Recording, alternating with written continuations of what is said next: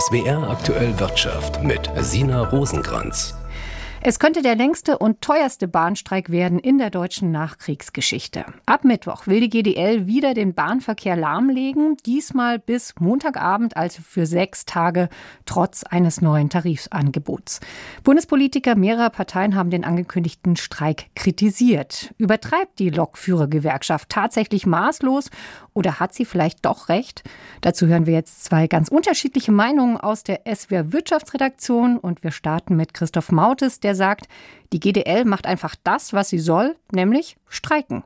Die Bahn reagiert auf Streiks eigentlich immer mit denselben drei Schlagworten. Überzogen, unverantwortlich, unnötig. Oder mit anderen Worten, die Lokführer sollen gefälligst nehmen, was sie vorgesetzt kriegen. Und eben da klafft eine riesige Lücke in der Wahrnehmung. 97 Prozent der GDL-Mitglieder sind offensichtlich so unzufrieden mit ihren Arbeitsbedingungen, dass sie für Streiks gestimmt haben. Weselski und seine Streiklust kennt man nun auch schon ein paar Jahre in der Bahnzentrale. Die Bahn wusste also ganz genau, was da auf sie zukommt. Und das lässt für mich eigentlich nur zwei Schlüsse zu. Entweder hat man wirklich gedacht, die GDL lässt sich mit dem Angebötchen abspeisen, das die Bahn zuletzt präsentiert hat, oder, und das halte ich für viel wahrscheinlicher, man nimmt die Streiks aus Konzernsicht nur zu gern in Kauf. Denn es lenkt den Unmut der Bevölkerung ruckzuck auf die Gewerkschaft. Diese Taktik ist so alt wie erfolgversprechend und sie lenkt wunderbar davon ab, dass sich die Vorstände Millionenboni in die Taschen stecken dafür, dass sie einen der größten Konzerne Deutschlands seit Jahren auf Verschleiß fahren. Die GDL sitzt aber, wie Beschäftigte in ganz Deutschland übrigens, wegen des Fachkräftemangels an einem immer länger werdenden Hebel. Und es ist spannend zu sehen, dass eine Gewerkschaft ihn auch tatsächlich mal benutzt. Michael Wigmer sieht das etwas anders. Er meint, GDL-Chef Weselski hat den Bogen ganz klar überspannt.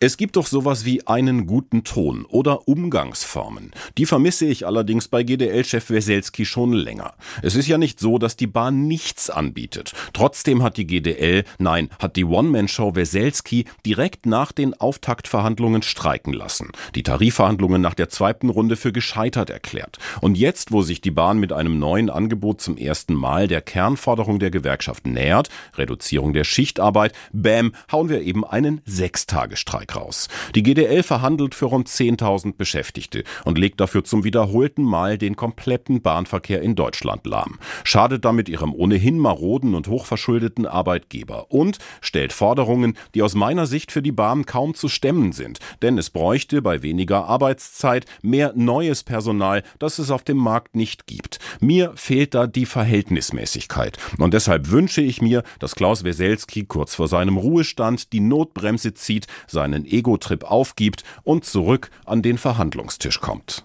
Zwei Meinungen zum neu angekündigten sechstägigen Bahnstreik der Lokführergewerkschaft GDL. Die Lokführergewerkschaft hat ohne Zweifel große Macht, denn wenn Lokführer streiken, dann stehen in ganz Deutschland Züge still. Aber es gibt in Deutschland und insbesondere in Baden-Württemberg eine Gewerkschaft, die bei Mitgliederzahl, Größe und Einfluss kräftemäßig in einer ganz anderen Liga spielt. Die Rede ist von der IG Metall. Und an deren Spitze gibt es in Baden-Württemberg jetzt einen Wechsel. Barbara Resch ist heute zur neuen Bezirksleiterin der IG Metall im Südwesten ernannt worden. Sie wird damit Nachfolgerin von Roman Zitzelsberger, der sein Amt nach gut zehn Jahren auf eigenen Wunsch niederlegt. Geli Hensoldt stellt die neue IG Metall-Chefin vor. Obwohl ich weiß, dass die Herausforderungen groß sind, freue ich mich aber außerordentlich, jetzt Bezirksleiterin in Baden-Württemberg zu werden. Bevor wir auf die Herausforderungen schauen, die Barbara Resch da gerade angesprochen hat, erstmal zu dem, was beim Hören direkt auffällt. Die neue IG Metall-Chefin kommt nicht aus Baden-Württemberg, sondern ist in Oberbayern geboren. Ich sage überall, ich bin so halbe Baden-Württembergerin, weil meine Mama stammt aus dem Landkreis Freudenstadt. Seit 2018 ist die heute 48 40-Jährige bei der IG Metall im Land mitverantwortlich für die Tarifpolitik, hat für die Gewerkschaft die letzten Abschlüsse mitverhandelt. Vorher war sie bei der IG Metall in Bayern. Gelernt hat Resch, halblange blonde Haare, breites Lächeln, Kommunikationselektronikerin. Weil, das sagt sie gleich dazu, es damals ein Programm gab, mit dem mehr Frauen in MINT-Berufe gelockt werden sollten. Jetzt ist sie die erste Frau, die die IG Metall in Baden-Württemberg führt. Beginnt damit eine neue Ära für die Gewerkschaft? Es ist ganz spannend. In dieser ganzen Phase des Übergangs hat es überhaupt meines Erachtens keine Rolle gespielt, ob ich eine Frau oder ob ich ein Mann bin, sondern es ging immer darum, was muss man für Kompetenzen mitbringen, um Bezirksleiterin hier in Baden-Württemberg zu werden. Und ich glaube, ich antworte auch so auf die Frage, weil es äh, mittlerweile in der IG Metall ganz normal ist, dass Frauen in Führungspositionen sind. Und tatsächlich steht auch bundesweit bei der IG Metall mit Christiane Benner zum ersten Mal eine Frau an der Spitze.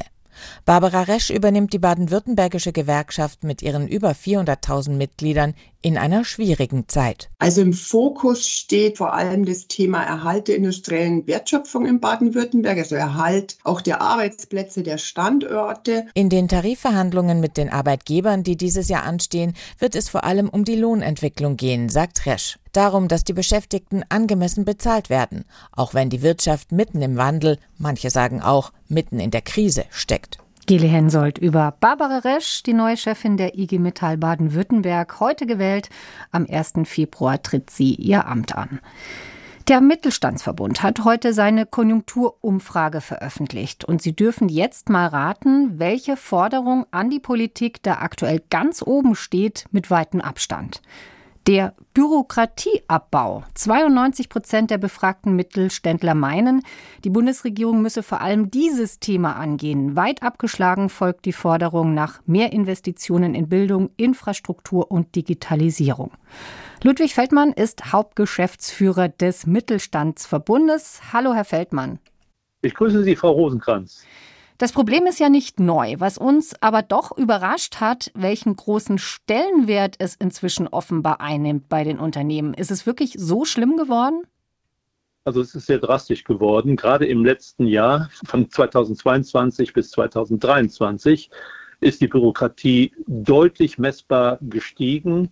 Die Gesetze, die dazu führen, dass die Arbeit für mittelständische Unternehmen immer bürokratischer wird. Die sind also unzählig, die kommen aus Brüssel, sie kommen vom Bund und sie drohen tatsächlich den Mittelstand zu ersticken. Wenn Mittelständler von überbordender Bürokratie sprechen, was meinen Sie damit? Können Sie das mal ganz konkret, ganz praktisch erklären?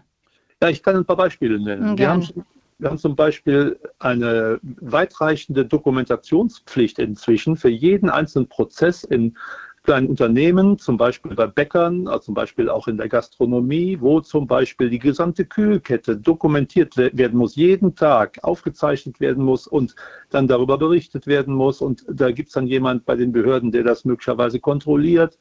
Und das ist ein Beispiel für Totlaufzeiten, wo man eigentlich doch Vertrauen haben muss, dass ein Bäcker oder ein Gastronom da nun die Dinge richtig kann und einhält. Es wurde schon immer korrekt gemacht. Es gibt einen Ehrenkodex unter den Mittelständlern. Und da braucht man nicht jetzt irgendwann eine Aufsicht von oben, die das alles nochmal misst und kontrolliert. Denn das erzeugt ja nicht nur viel Belastung, sondern das verbreitet letztendlich auch eine Misstrauenskultur, die, auf jeden Fall in der Volkswirtschaft schädlich ist. Was der Mittelstand braucht, ist eine Vertrauenskultur. Wer ist tatsächlich dafür verantwortlich, dass die Bürokratie immer mehr zunimmt? Sind es, Sie haben es vorhin angesprochen, die EU-Vorgaben oder die Vorschriften, die Deutschland auch selbst erstellt? Ja, beides. Also die EU hat natürlich einen, einen, äh, großen Apparat, mit dem täglich über neue Gesetze man sich da austauscht und Richtlinien entwickelt. Jetzt zum Beispiel das Lieferkettengesetz. Es gibt schon das Lieferketten-Sorgfaltspflichtengesetz in Deutschland und da wird jetzt von der EU noch eins draufgesetzt. Es wird ja immer so dargestellt, auch von Interessensverbänden wie Ihrem, ähm, dass es ein speziell deutsches Problem wäre. Aber ist es in anderen Ländern wirklich ganz anders? Ich kann nicht sagen, es ist nur in Deutschland so. Es gibt sicherlich auch noch andere Länder, in denen die Bürokratie ein Problem ist. Aber in Deutschland hat es eben so stark zugenommen. Wir hatten schon immer relativ viel Bürokratie. Und daneben haben wir natürlich die deutsche Gründlichkeit. Und beides zusammen ergibt eine Mischung, die sich dann wirklich als ein Mühlstein um den Hals eines jeden Mittelständlers entwickelt meint Ludwig Feldmann vom Mittelstandsverbund ZGV. Er vertritt die Interessen von rund 230.000 mittelständischen Unternehmen in Deutschland. An den Aktienmärkten gab es heute einen ruhigen Auftakt für eine Börsenwoche, die es durchaus in sich haben könnte. Bianca von der Au mit den Einzelheiten. In den USA nimmt die Bilanzsaison an Fahrt auf. Insbesondere die Tech-Werte dürften wieder im Fokus der Anleger stehen. Hierzulande richten sich Mitte der Woche die Blicke auf DAX-Schwergewicht SAP. Der Software-Spezialist öffnet die Bücher fürs vergangene Quartal. Die Hoffnungen der Anleger ruhen derzeit auf dem möglichen KI-Boom, der vor allem die US-Aktienindizes nach oben treibt. Marktbeobachter Jochen Stanzel von CMC Markets sieht aber auch starke Konjunkturdaten in Amerika, die die Aktienmärkte antreiben.